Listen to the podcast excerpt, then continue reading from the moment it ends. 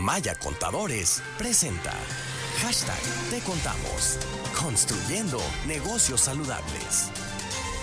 Saludo con mucho gusto a la contadora pública Luz Guzmán, quien como saben nos acompaña cada martes para resolver tus dudas, tus preguntas en temas de carácter administrativo, fiscal o contable. ¿Cómo estás? Qué gusto saludarte, Conta.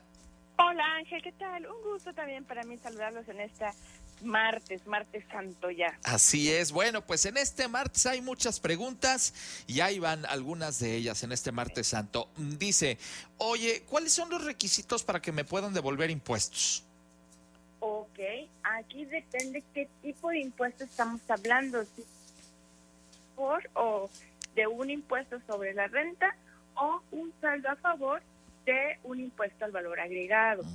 Si es un impuesto sobre la renta que está generándose en tu declaración anual del 2020 que se presenta ahorita en el 2021, tendría que presentar la declaración anual en tiempo y forma e indicarle a la autoridad que solicita la devolución y que las deducciones personales que estén ahí contempladas reúnan los requisitos para que la autoridad le pueda devolver a la cuenta bancaria estandarizada que hay que indicar ahí mismo dentro de la declaración en caso de que rebase del monto de 10 mil pesos el saldo a favor, deberá de utilizar firma electrónica avanzada.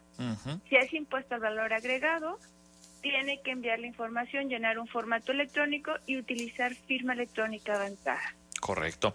Eh, me pregunta eh, una persona, yo soy azafata y quisiera eh, que me devolvieran parte de mis impuestos. ¿Esto se puede hacer? Aquí también habría que ver qué tipo de régimen es por el cual está percibiendo sus remuneraciones.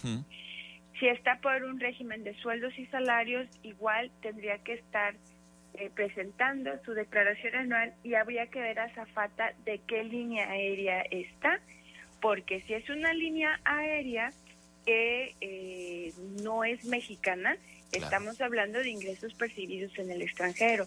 Pero si la Zafata es mexicana y si punto, su punto de interés está en México, la declaración anual la tendría que presentar en México, donde con el total de los ingresos que percibió y habría que ver si es que hay un saldo a favor. Correcto. Muy bien. Si yo dejo de pagar mi tarjeta de crédito, aunque sea por un mes, ¿esto me pone en historial eh, crediticio malo? ¿Me pone en buró de crédito? Bueno, aquí desde el momento en que contrajo el crédito, está ya en historial de crédito, en lo que es el buró de crédito se realmente quien pide esta información es las instituciones financieras o algunas dependencias para ver el grado de cumplimiento que se tiene ante las obligaciones. No es que en sí el buro de crédito sea el que reporte, sino más bien son las instituciones con quien va a tener ciertas relaciones quien pide esta información para ver este grado de cumplimiento. Por supuesto que hay un historial y se va a ver qué tan cumplido es. Entonces, si en algún mes no pagó en tiempo, ¿verdad? Por supuesto que se va a observar en el buro de crédito. Y fíjate Pero asunto... fíjate que, aunque sea cumplido, va a estar en buro de crédito. Porque aquí no se va a ver si es malo.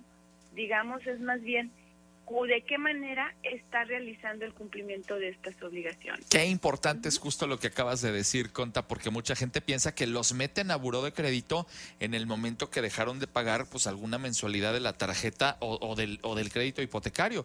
Pero como bien lo mencionas, el, está uno en buró de crédito desde el momento que va al banco a pedir eh, eh, que le eh, suelten una tarjeta de crédito o un crédito para el coche, etcétera, etcétera. Ya estás ahí en el buró de crédito pero no estás como moroso porque estás haciendo las cosas como tienes que hacerlas. Si el día de mañana te atrasas, entonces sí, tache.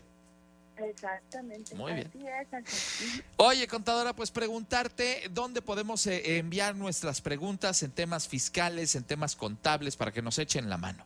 Claro que sí, puede ser en información, al correo electrónico información arroba mayacontadores.com o a través de nuestras redes sociales también nos pueden por ahí contactar y dejar sus inquietudes. La contadora pública Luz Guzmán es asesora fiscal y contadora pública en Maya Contadores. Qué gusto saludarte, Conta, que tengas unos días de eh, Semana Mayor, pues con espacio para la reflexión y siempre cuidándonos mucho. Es correcto, así es, espacio para reflexión y a cuidar, ser responsables de nosotros mismos y de los demás. Conta, feliz martes, que estés muy bien. Hasta luego, excelente semana.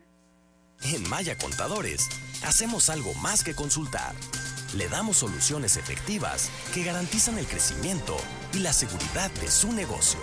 Información arroba mayacontadores.com.